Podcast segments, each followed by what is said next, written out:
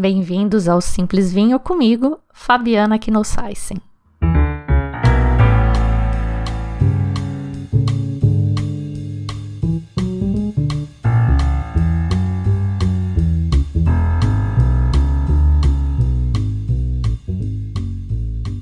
Eu hoje vou compartilhar aqui com vocês um pouco mais do Guia Descorteados 2023. Vou falar sobre os destaques da Argentina recomendo que antes de ouvir o episódio de hoje você ouça o anterior, que eu falei de Brasil, Uruguai, Peru e Bolívia e também contextualizei um pouco do babadão que rolou no Guia Descorchados, que sempre rola, enfim, e também sobre o viés do guia, que eu acho que é uma coisa importante para ninguém se iludir de repente com uma pontuação que o guia deu super alto e aí você prova o vinho e não correspondeu àquela imagem de vinho Robert Parker que você tinha na cabeça. Ouve o episódio anterior primeiro então e também vou te pedir uma forcinha para comentar e avaliar o episódio na plataforma que você ouve. Acabei de descobrir que você pode interagir comigo através do Spotify então comenta lá o que você achou do episódio ou alguma outra coisa que você gostaria de ouvir.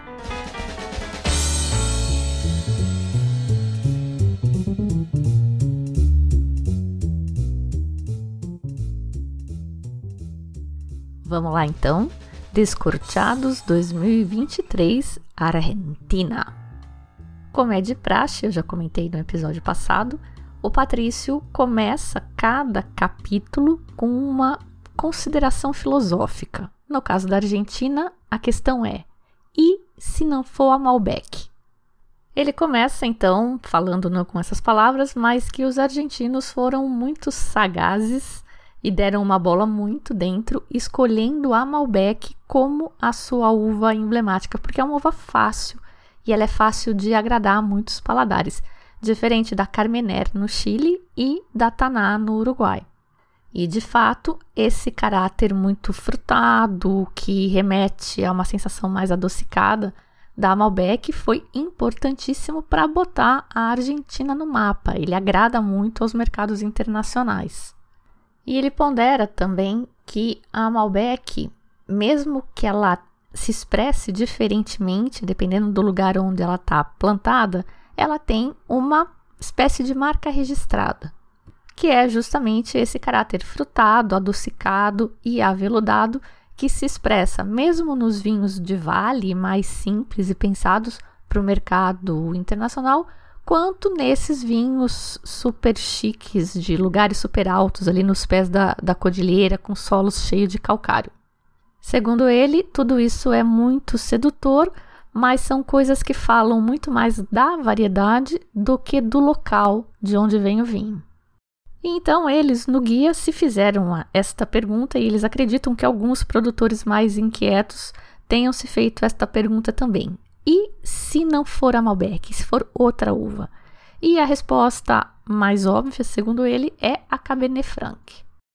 Apesar dela estar tá presente na Argentina já há bastante tempo, o pessoal só começou a prestar mais atenção dela depois dos ótimos resultados que o Cabernet Franc El Inimigo do Virrilo conseguiu e também o Ego do Ramp Michelin da Sorsal. E realmente rolou um boom de Cabernet Franc por lá, segundo o Observatório Vitivinícola Argentino, em 2010 eles tinham 500 e 92 hectares de Cabernet Franc no país. E hoje, pouco mais de uma década aí, o número pulou para 1.569 hectares, quase triplicou, sendo que cerca de metade, 720 hectares, estão no Vale do Uco, que é o epicentro aí da revolução da Cabernet Franc. Uma outra possibilidade seria a Pinot Noir, que, segundo ele, está em alta na Argentina e especialmente no Vale do Uco. E já que a gente está cogitando eventuais candidatos a substituir a Malbec, ele pondera que a Sangiovese e a Tempranillo também seriam ótimas candidatas. Mas depois dessa viajada, ele conclui que esse não é o momento para que a Argentina abandone a Malbec como a sua cepa emblemática. Ele pondera que a área plantada com Malbec na Argentina mais que dobrou nesses últimos 20 anos, segundo, de novo, dados do Observatório Vitivinícola Argentino, passou de 18.230 hectares em 2002 para 46.366 em 2022. E esse aumento expressivo coincidiu com a ascensão da, do Malbec argentino nos mercados internacionais e da própria Argentina. Né? A Argentina entrou no mapa com o Malbec. Então, a conclusão dele é que a imagem da Argentina, do vinho argentino, está muito ligado ao Malbec e que a história do vinho argentino é um bebê em termos de história do vinho, né? Então, talvez acabe que a resposta seja a Malbec mesmo, né? Mas que é importante que eles, como críticos e que alguns produtores estejam se questionando e se não for essa a melhor opção. Na sequência vem a parte sobre notícias, ele chama de notícias da Argentina, que eu também já tinha comentado no episódio passado, tem em todos os capítulos do livro, do guia. E aqui então ele traz novidades, né? Coisas que ele acha, acredita, movimentos que ele acredita que estão surgindo por lá. E ele vem contar aqui sobre uma nova fonte de Sauvignon Blanc, que nem é tão nova, eles mesmos já tinham falado disso, que é La Carreira. É uma região extrema, acima de 1.700 metros de altitude, que fica no Vale do Uco, uma parte do Vale do Uco, onde alguns produtores como Matias Rittitelli, Zuccardi, Alma 4 já estão tirando Sauvignon Blancs diferenciados. A chave aqui é a altitude. Alguns vinhedos estão a 2.200 metros, que é o que eles acreditam o topo. Não dá para plantar muito mais alto que isso e conseguir uvas que amadureçam. É por ser alto, então, um lugar mais frio, acaba tendo mais oscilação térmica e tem mais chuva, tem um pouco mais de umidade que outras áreas de Mendoza. E ele destaca que é um Sauvignon Blanc muito especial por ser muito diferente do que é produzido pelos outros sul-americanos, especialmente os Sauvignons com influência marítima, como é o caso lá de Casablanca, no Chile, e de Maldonado, no Uruguai.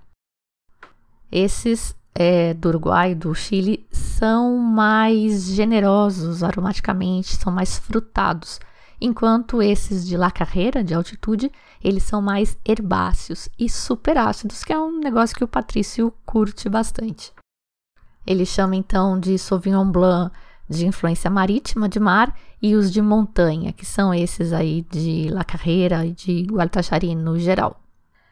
Na sequência, ele passa a comentar sobre a colheita 2020 no geral, que é a safra da maioria dos vinhos que foram avaliados para o guia. O guia, lembrando, é 2023. E 2020, né, vamos refrescar a memória, foi a safra da pandemia. Enquanto estava todo mundo, quase todo mundo, enfim, em lockdown, as uvas não estavam, né? Elas continuaram o seu processo e o pessoal conseguiu, por sorte, uma autorização especial para poder colher, para poder continuar trabalhando e não perder isso tudo. Mas aí eles tiveram que lidar também com o problema da limitação de mão de obra, porque se for para fazer tudo ao mesmo tempo, não tem gente, né? Por sorte, ele disse que o clima ajudou e eles conseguiram antecipar a colheita e focar depois no trabalho na cantina. E agora eu vou ler um pedacinho do livro para vocês.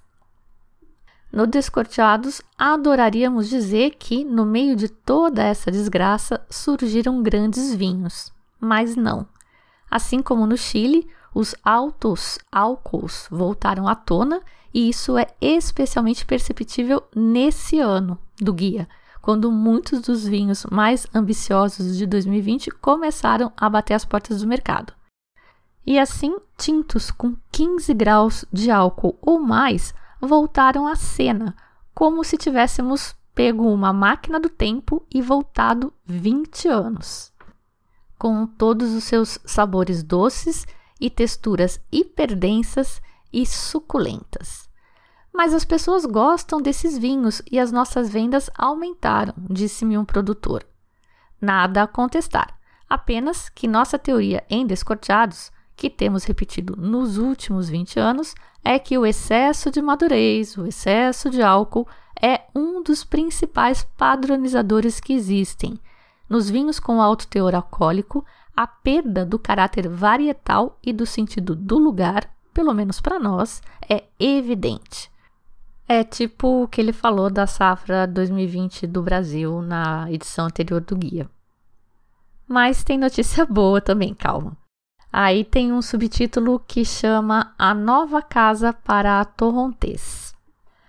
É uma variedade tipicamente argentina, que eu acredito que a maioria de nós aqui sul-americanos conhecemos bastante bem. É cruzamento da uva país com a moscatel tem os aromas da moscatel, né? Aquele perfumão de vó forte. E ele até. Ah, eu achei que fosse uma uva amada. Eu não sou muito fã. Mas ele diz que ele acha, né? O Patrício acha que é a casta mais controversa da Argentina. Tipo, ame ou odeie.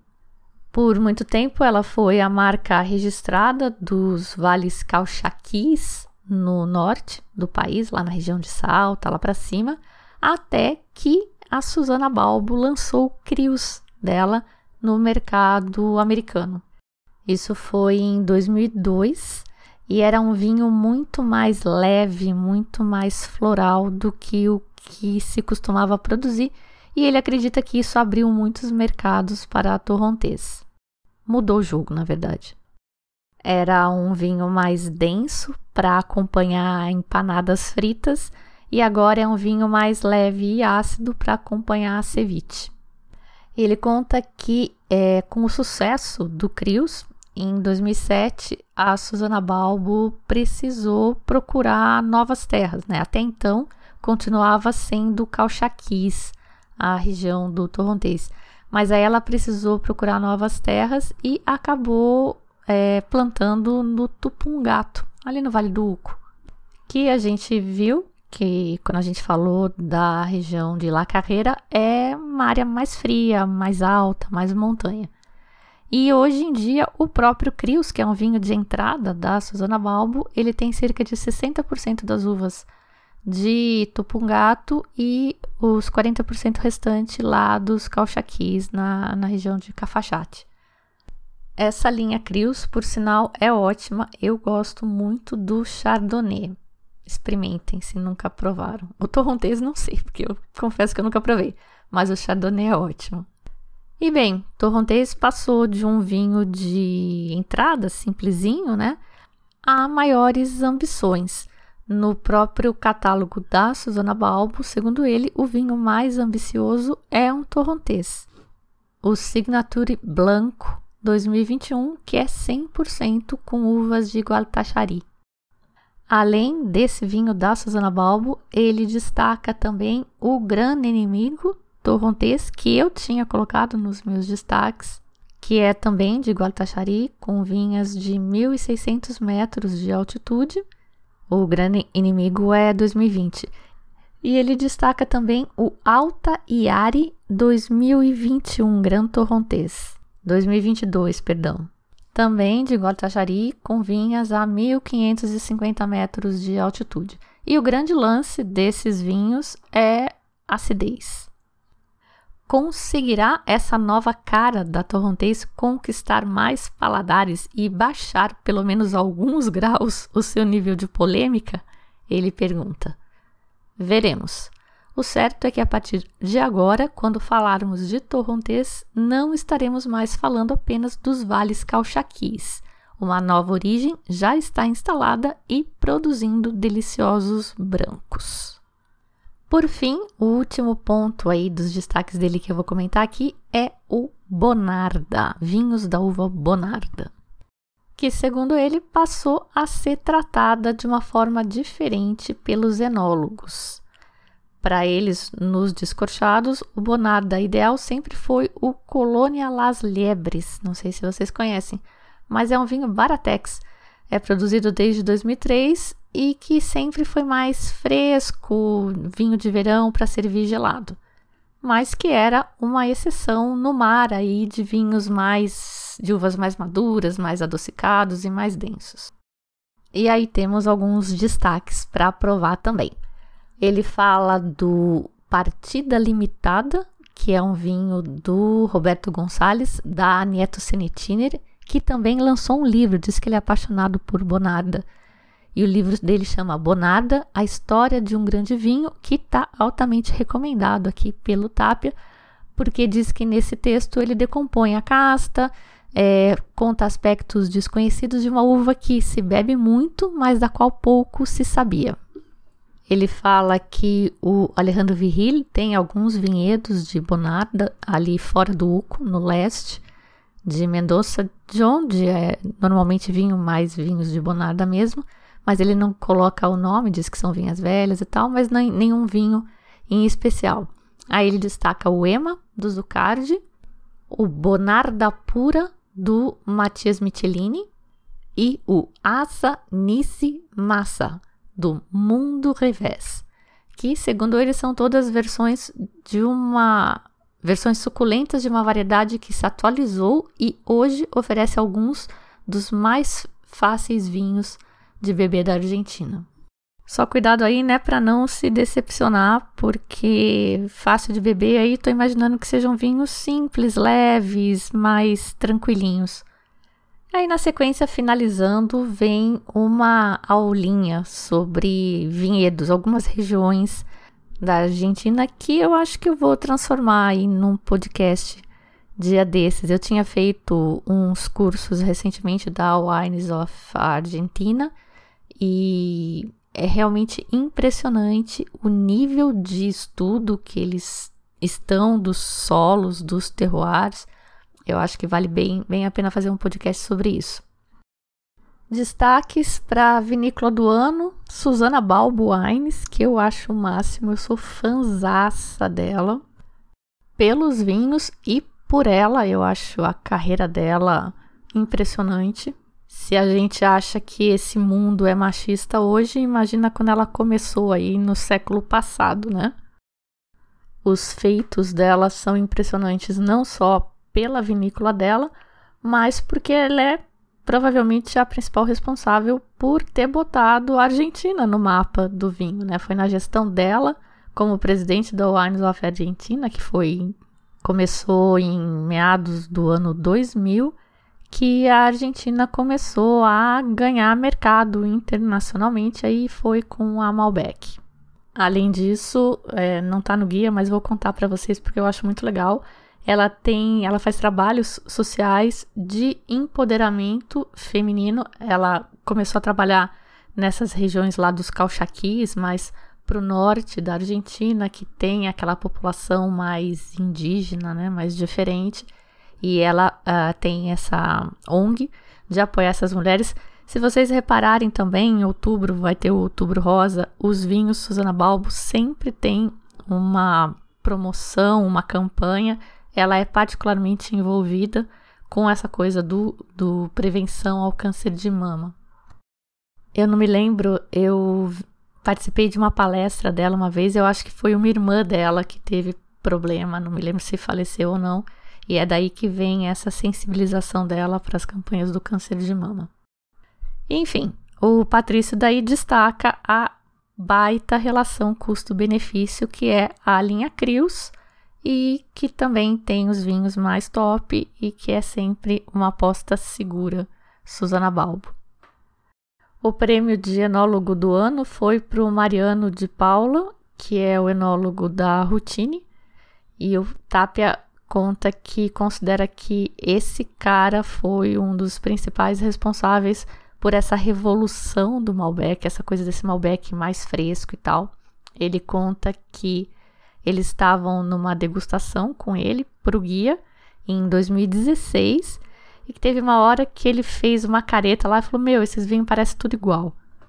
E que a partir daí eles viram no, no catálogo da Routine uma transformação, então, para vinhos mais frescos, mais leves, com mais expressão de fruta e menos madeira.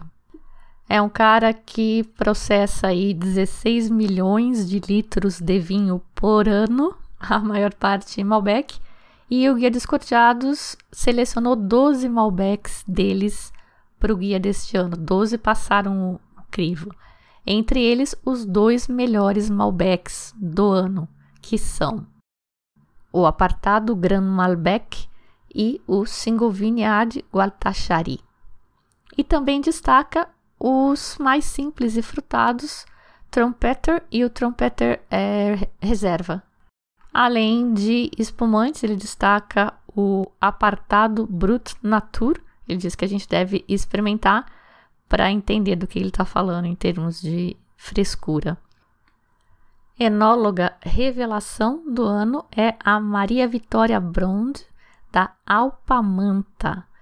A Maria Vitória é uma entusiasta da biodinâmica e ele conta que ela já vinha flertando aí há algum tempo com uh, umas ideias de vinhos mais turvos e mais frutados, com sabores mais puros, e que atualmente todo o catálogo da Alpamanta está nesta linha. E segundo o guia, todo o catálogo brilha em frutas e frescor, uma das ofertas mais refrescantes da atualidade na Argentina e uma enóloga que deve ser acompanhada de perto. Por fim, vinícola revelação é a Mundo Revés, que é de dois franceses, o Quentin Pamier e o Thibault Lepouteuil. O projeto originalmente era do Pommier, mas era coisinha pequena, tinha duas barricas. Ele ficou amigo do Leputoy, que trabalhava na Pedra Negra, da família Lurton, ali no Vale do Uco, e convidou ele para trabalharem juntos. E hoje os dois trabalham tanto no Mundo Revés como na Pedra Negra. E hoje eles produzem cerca de 40 mil garrafas por ano. E o Patrício gosta deles, de novo, por causa da leveza, por causa do nervo, né, que é a acidez ele diz que os vinhos brancos deles, que normalmente são trabalhados com as peles, oferecem estruturas firmes como poucos brancos na América do Sul, e os tintos, que estão longe dos excessos do passado, aquela superextração e madureza que ele não gosta, hoje tem não só verticalidade, mas também frescor, pura fruta dos Andes. Para mais referências, experimente o Torrontés 2022 Petit Voyage, que é de Los Chacais, e com certeza o Cabernet Franc Le Calcaire, ou Les Calcaires, aí não sei se a gente fala em espanhol, que é um dos melhores exemplos da variedade na América do Sul e um tinto que parece ter aresta. Vamos ver a lista dos vinhos agora? Top 10 brancos. Com 97 pontos, Altar Uco e da Antigua, é um dos projetos do Juan P. Michelini, esse é o que é dele só, que é o Altaruco. O vinho é um blend de 50% Chardonnay, 25% Sauvignon Blanc e 25% Chenin, tudo de vinhedo lá do Vale do Uco, 3 anos de envelhecimento em fudres de 2 mil litros e mais 3 anos em garrafa. Tem pouco mais de 11% de álcool, mas diz o Patrício que é impressionante como o envelhecimento parece ter concentrado os sabores. Esse prêmio de melhor branco é dividido. Também com 97 pontos, o Catena Sapata Adriana Vineyard White Stones 2020. O Adriana Vineyard, que é o considerado Gran Cru aí da América do Sul pelas, pela família Catena, e a gente já contou a história dele num episódio do podcast que chama Ouro nos Vinhedos. São vinhedos plantados aí na metade dos anos 90 e a 1450 metros acima do nível do mar. No, na parte onde tá o, de onde vem o White Stones, as pedras são brancas, né, pintadas de cal, como se fossem pintadas de cal, então tem uma composição bastante forte. E esse vinho passa uma parte dele por envelhecimento sob o velo de flor, que é aquela técnica do Jerez do Jurá, que então dá toda uma complexidade e um toque salino. Comparado com o White Bones, aí um irmãozinho dele, é um vinho mais exuberante, mais suculento, apesar de ainda ser um vinho bastante austero pela altitude. O White Bones vem logo aí na sequência da pontuação, também é um dos destaques, com 96 pontos. Aqui foi avaliada a versão 2020. É um prêmio dividido também com o Otrônia 3 e 4 Chardonnay 2020, lá da Patagônia esse. 3 e 4 são as parcelas de onde vêm as uvas e o solo lá é argiloso, no fundo com uma camada de areia por cima. É uma região bastante desértica e fria. Fica 20 meses envelhecendo em fudres. Patrício Tapia diz que é para a gente comprar cinco garrafas pelo menos, porque ele já está bom agora e vai ficar melhor com o tempo. Também com 96 pontos, aí nessa posição a gente tem um empate bem embolado. São cinco vinhos no total. Estou falando de todos eles.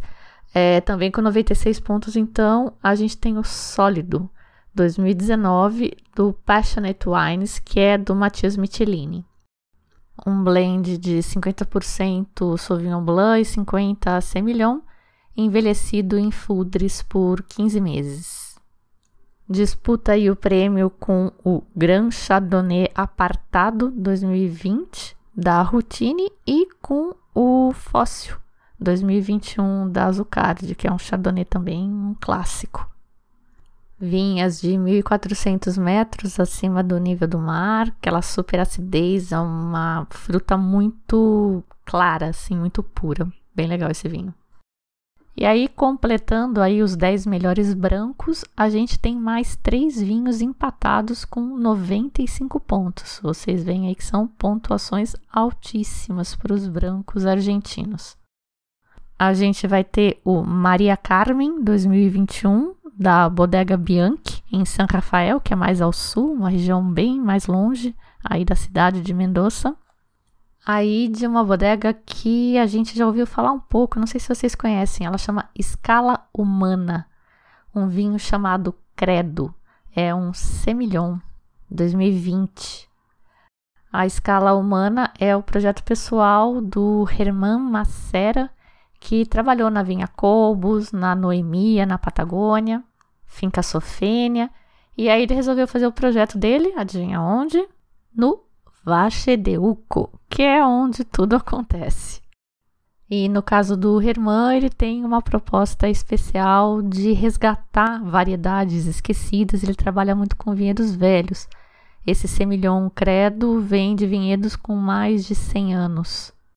A linha de entrada dele chama Liverá. São uns vinhos bem legais, às vezes com umas uvas estranhas, como Veguignol, já ouviu falar? Eu nunca tinha visto, nunca nem provei.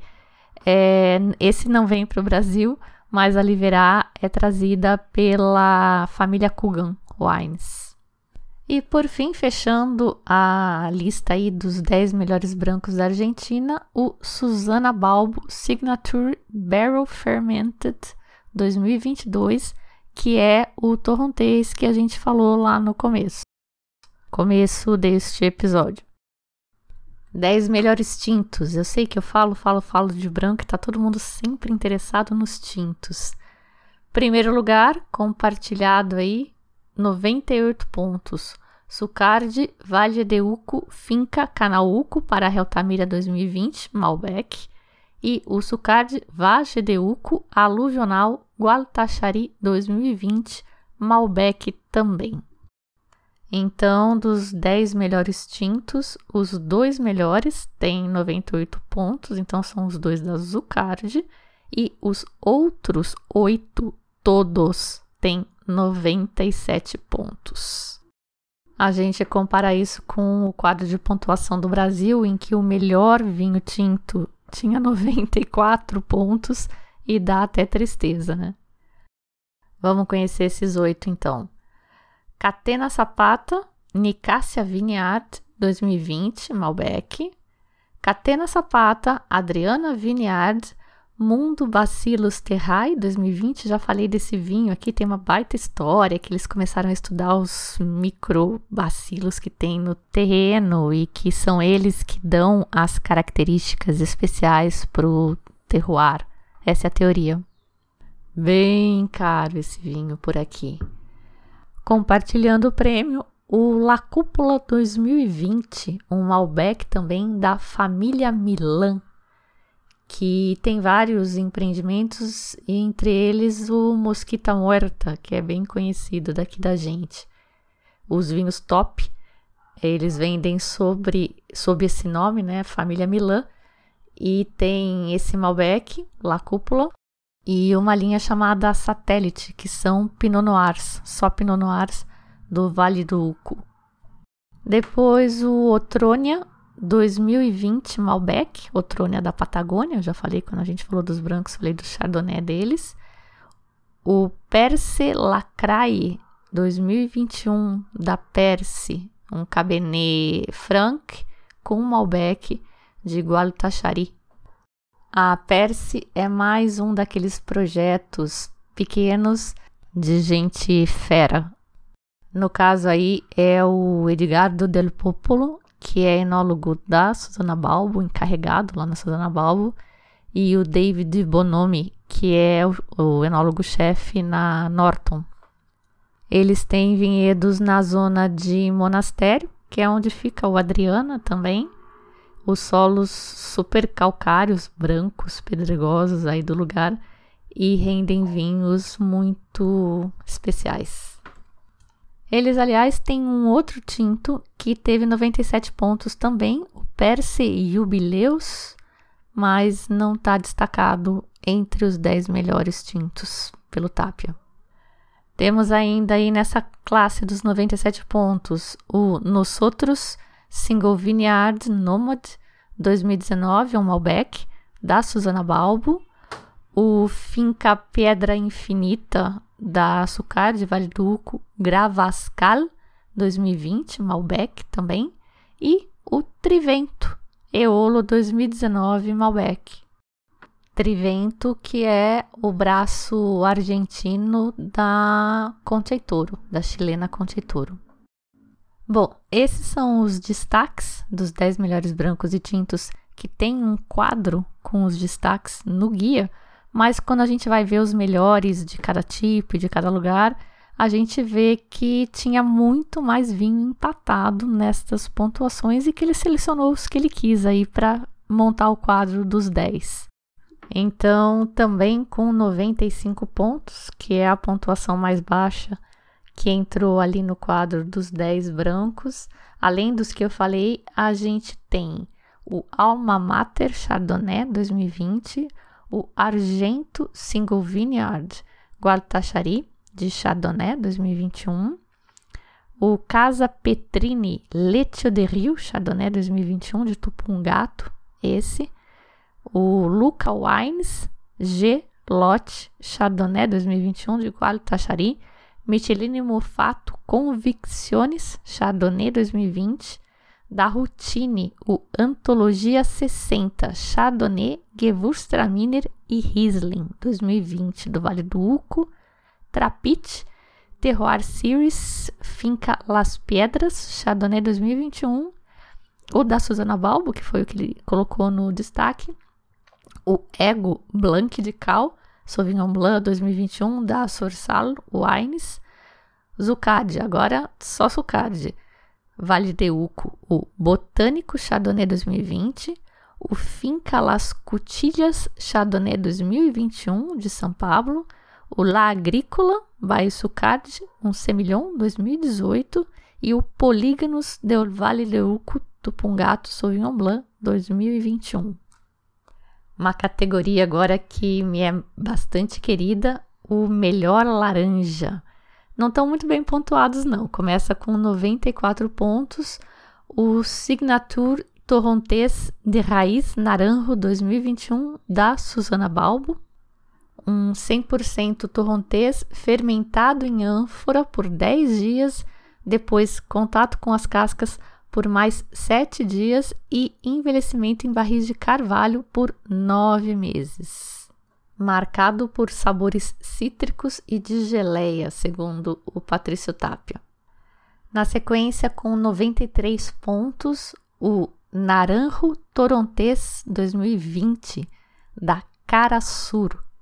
Carasur é mais um daqueles projetos maluquetes de um monte de gênios, entre eles aqui o Sebastião Zucardi, e que tem como grande charme o resgate de vinhedos antigos, normalmente de castas desconhecidas ou que se pensava que estavam extintas. E foram eles que começaram essa revolução da criocha na Argentina, da variedade criocha, crioula com dois L's, né? Do jeito que eles escrevem, antes de virar modinha. Essa é, acho que, a, a parte de destaques com mais eclética do, do guia. Tem bastante produtor menor e bem diferente. Acho que esse é um grande charme dos vinhos laranja. Com 93 pontos, também temos o Espera Reserva Carpe Diem Orange Riesling Chardonnay 2022, da Funkenhausen Vineyards. É um projeto pequenininho, tem 35 hectares hoje, lá em San Rafael, no noroeste de San Rafael, que é uma área mais ao sul, é, mas é uma área mais fria e com solo calcário. Então vocês já imaginam os vinhos que saem daí. Já andei vendo ele aqui pelo Brasil, mas agora eu pesquisei e não achei não se tem algum importador. Mas também, né, ir para Argentina agora com esse câmbio tá uma maravilha. Vamos para lá comprar lá. Eu vi que está saindo por a partir de 20 dólares. Segundo o Patrício Tapia, é um vinho que passou 25 dias com as peles, mas é um perfeito exemplar aí de, de vinho laranja. Ele tem uma boa carga de taninos, mas não tem qualquer amargor, com uma bela suculência e frescura.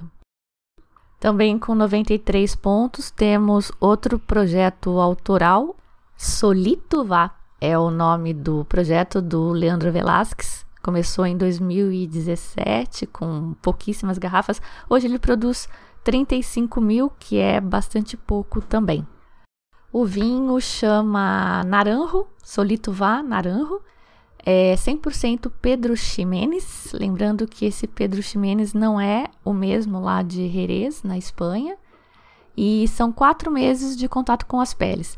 Segundo o Tapia, olha aquele humor chileno dele, né? Ele diz que esse é um dos bons laranjas hoje na Argentina, um país que abraçou este estilo com entusiasmo peculiar, embora nem sempre com sucesso. Aí, já com 92 pontos, temos o Lagunar da Otrônia, que é aquela bodega da Patagônia que eu já comentei, Gewürztraminer 2021, o Arroio Grande Vionier 2022 da Piedra Negra, o Liverá Malvasia 2022 da Escala Humana Wines, que eu já falei que tem aqui na Kugan, Kugan Wines é a importadora, Santa Júlia, El Sorrito Chardonnay 2022, Entrometido Wines, esse também não conheço, agora já estamos em 90 pontos. E o último da lista, com 90 pontos, também queria comentar, que é o Matias Morcos, que é um fofinho, conheci ele aqui outro dia, o Moscatel Roçado 2022. Esse aqui chega aqui no Brasil também pela La Vinheria. E tem, tem preço bom esse vinho.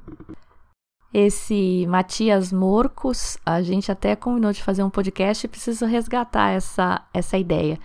É um molecote, é um jovenzinho, ele acho que não tem 30 anos, e a família dele produzia vinho ali perto de Mendonça, ali na, naquela região mais popular, pra, e vendia as uvas para fazer vinho granel. E aí ele começou a querer provar que essas uvas dava para fazer vinhos mais ambiciosos com essas uvas e ele diz que também é, começou a trabalhar em vinhos mais acessíveis porque os amigos dele não bebiam vinho, que eram vinhos sempre muito fortes, muito concentrados. Então ele começou a fazer vinhos mais leves por causa da molecada aí dele, né, pessoal de 20 e poucos anos. Ele trabalha mais com as uvas da região, que é Bonarda, Moscatel e a Criocha, e ele tinha também um vinho tinto, um blend muito gostosinho, que tinha um preço ótimo, mas eu fui olhar no site da vinheria e eles estão sem agora. Não sei se ele não faz mais ou se esgotou, uma pena. Bom, falei de todos os destaques de vinhos laranjas, a louca dos laranjas. Vamos falar de vinho rosado agora. Melhor rosado é daquela bodega da Patagônia, a Otrônia. Chama 45 Rugientes Rosé 2020. Rugientes. E ele passa 20 meses em barris de carvalho, coisa que é pouco usual para um vinho rosé, que normalmente é para ser bebido jovem. Aí o Tapia diz que esse vinho, desde o início, é muito intenso, de corpo cremoso, profundo, com sabores de frutas vermelhas e refrescante, ao mesmo tempo que untuoso. Patagônia é só show mesmo, né? É um prêmio compartilhado, tá? São 93 pontos e tem mais dois rosés nesta linha. O Routine Collection 2022, que é principalmente Malbec, mas tem um pouquinho de Merlot e de Pinot, tudo de Gualtachari. Então ele é muito ácido, passa seis meses em, em, barrica. Não provei não, tá? Tô vendo a descrição aqui do Tapes. Mas ele diz que é muito intenso. O da Outrônia era 100% Pinot Noir. E por fim, o Susana Balbo Signature Rosé 2022 também, que é um blend de Malbec, 60%, e 40% de Pinot Noir. Ela faz todo ano esse vinho e esse ano o blend ficou assim. É um vinho super delicado, esse vinho eu conheço, bem aromático, uma delícia mesmo. Bom, não vou falar de todos os rosés destacados, mas queria falar de um aqui com 92 pontos da bodega Teo. Acho que é assim que fala. Escreve T-E-H-O. Ele chama Flora Rosé by. É um Pinot Noir 2022 que é um dos projetos do Alejandro Serranovic, que era foi enólogo muito tempo na Catena. É, ele é sócio com um cara que eu não conheço, Jeff Mausbach, também diz que é educador de vinhos, e eles se conheceram na Catena. Eu não conheço esse, mas o Alejandro eu conheço. E o Patrício Tapia classifica esse, essa bodega Teo como um dos projetos mais emocionantes do cenário argentino. E eles têm vários outros projetos juntos. Um deles é o Manos Negras, que tem como objetivo encontrar ou explorar o terroir mais adequado para cada uma das diversas variedades. Eu não sabia que era tão amplo o projeto, eu pensava que era só na, na Patagônia e também o tinto negro, que esse é focado só em Malbec, nos vários, nas várias possibilidades que os distintos tipos de solos e climas de Mendoza oferecem. Vocês veem que essa lista dos melhores laranjas e rosés é bem mais eclética que a lista dos tintos, né? Que é catena e sucade só, basicamente. Aqui a gente tem vários projetos legais. Um outro que eu queria comentar é o Canopus, é um projeto de um ex-jornalista que resolveu viver de vinho, o Gabriel de Vosquim. São só 10 hectares em El Cepicho, que é ali na parte sul do, do Vale do Uco. E o rosé dele, que foi nomeado aqui, ganhou 92 pontos, é o Subversivo Pinton Subversivo, que é 100% Pinot Noir, de uma área de pouco mais de meio hectare, aí num solo bastante calcário, e ele é feito de um jeito muito curioso, muito peculiar. É feita então uma colheita antecipada em meados de fevereiro, aí você tem uma uva com mais acidez, e quando ele está em fermentação, ele coloca mais uvas, né? Ele adiciona uvas de uma colheita tardia com cachos inteiros num saquinho, como se fosse um saquinho de chá. Ele faz uma infusão com essas uvas mais maduras e deixa lá isso por cinco meses. Então você vai ter os aromas e sabores da, da fruta mais madura com a mega acidez daquela colheita antecipada. E sabe a parte legal? Eles recebem visitas. E também está mencionado aqui o rosé de Malbec e Taná da casa Petrini. Mas não era do rosé que eu queria falar não, desse produtor eu queria falar de um tinto de Malbec deles que chama Roca Vulcânica. é de uma pequena parcela da propriedade deles, eles têm 35 hectares, não são muito grandes, e essa parcela é de solo vulcânico. E esse Malbec tem gosto de sangue até. O Patrício Tapia fala, mas na verdade é ferro. Né? Ferro acho que é o único mineral que passa pro vinho.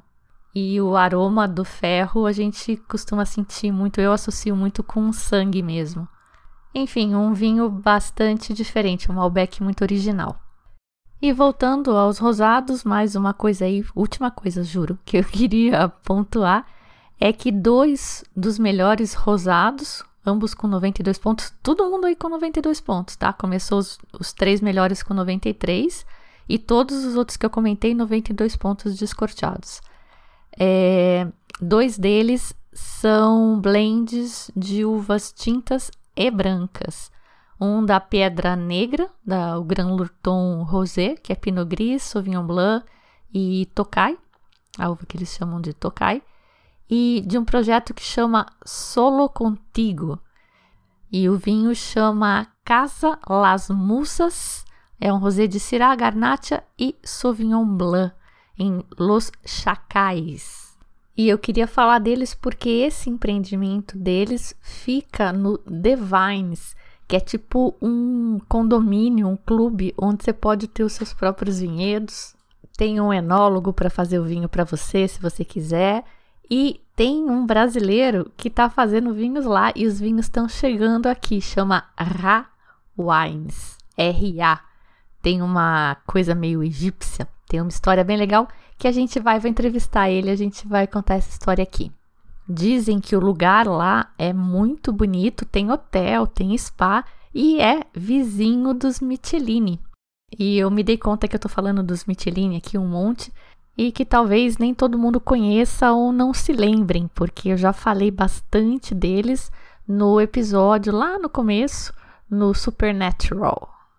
Não sei se tem alguém novo por aqui, não conhece a ideia do simplesinho, mas quando eu comecei o podcast, eu queria fazer um curso de vinhos de forma bem legal. Então, eu fui falando passo a passo sobre vinhos e eu nunca jogo uma informação, ou eu acho que eu nunca jogo uma informação que eu já não ensinei sobre antes. Então, é só voltar lá e aprender sobre surli, sobre o velo de flor, e sobre os Michelines, entre outras coisas que eu eventualmente joguei por aqui.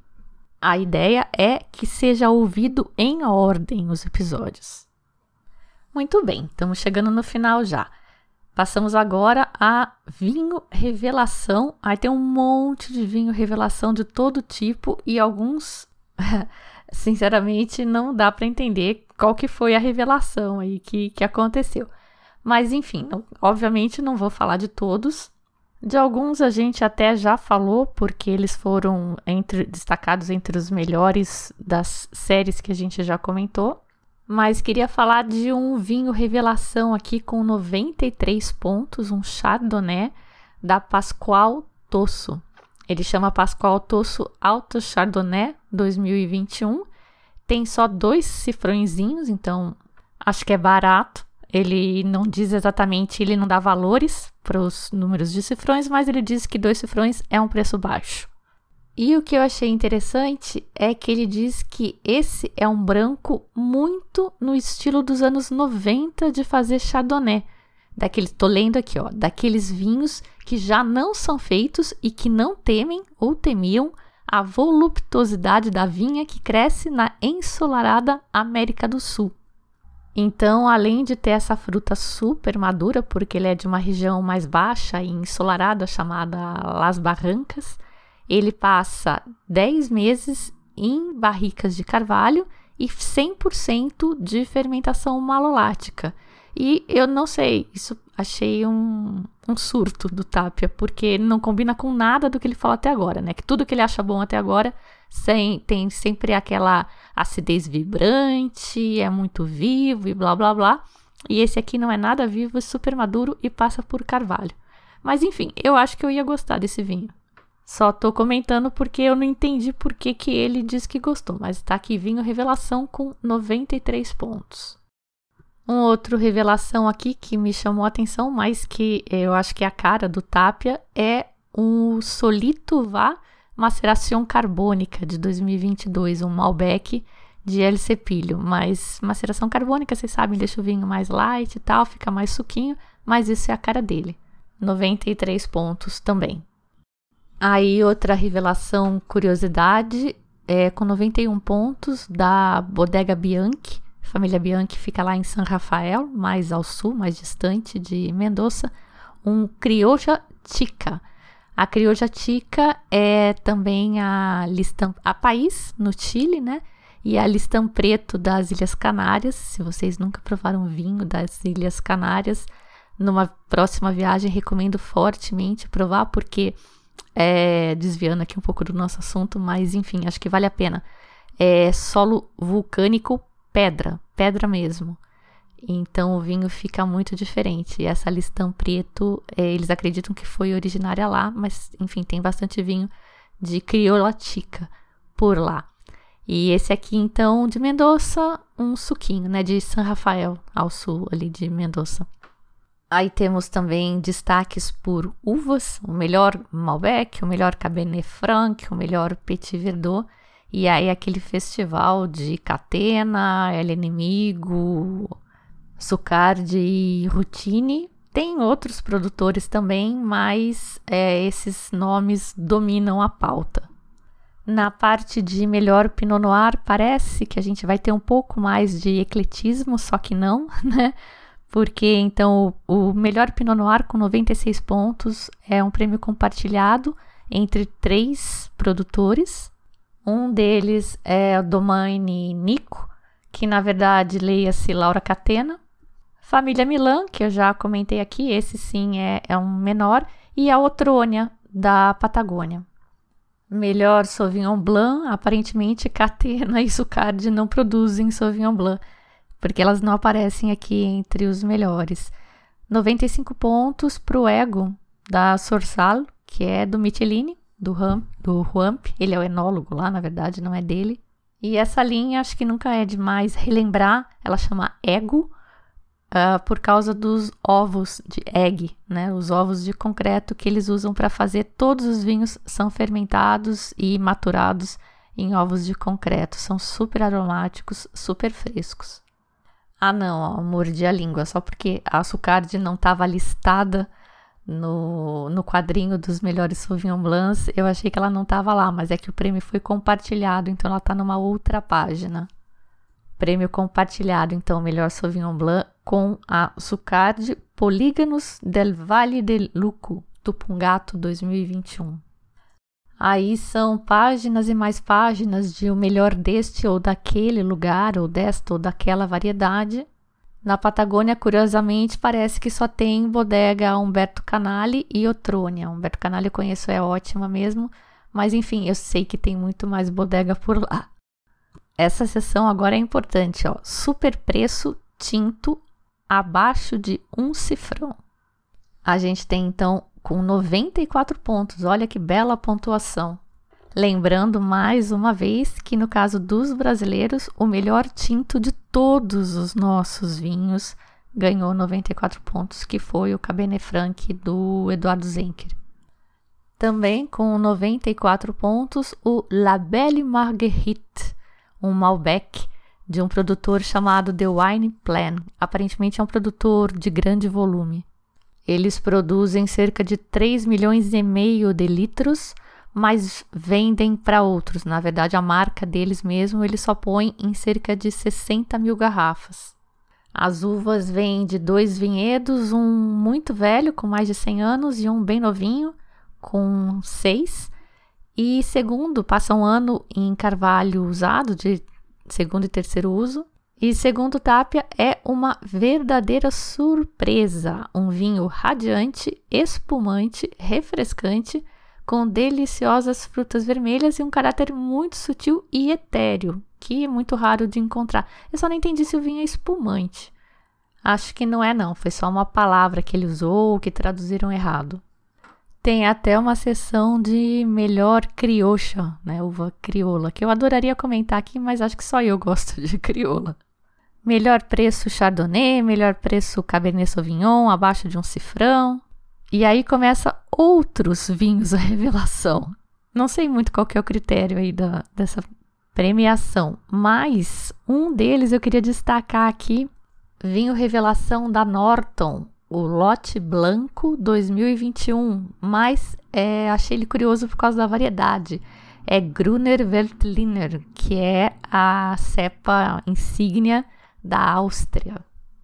Nem sabia que eles tinham por lá. Esse é de um vinhedo de São Paulo, no Vale de, de Uco, a 1.425 metros de altitude, envelhecido por seis meses em ovos de concreto. Fiquei curiosa nesse. Nada menos que 94 pontos recebeu esse vinho. E eu vou ficar por aqui hoje, porque vocês sabem que o episódio já tá longo, eu fico nervosa com o episódio longo, porque obviamente não dá para eu falar do livro todo. E queria comentar aqui também que este livro são três, lembra? Um do Chile, um só de Argentina e um que aí tem Brasil, Uruguai, Peru e Bolívia. Então, esse livro da Argentina tem 510 páginas, que é quase o dobro do que foi dedicado aí a Brasil, Uruguai, Bolívia e Peru, que foram 277 páginas no total. E só para referência aí, o livro do Chile não é muito maior que o da Argentina, são 590 páginas.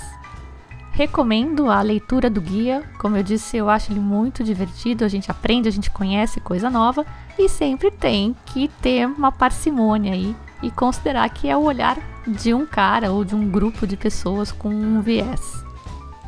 Eu sou a Fabiana Knossaisen e vou ficando por aqui com o simples vinho. Tchim, tchim.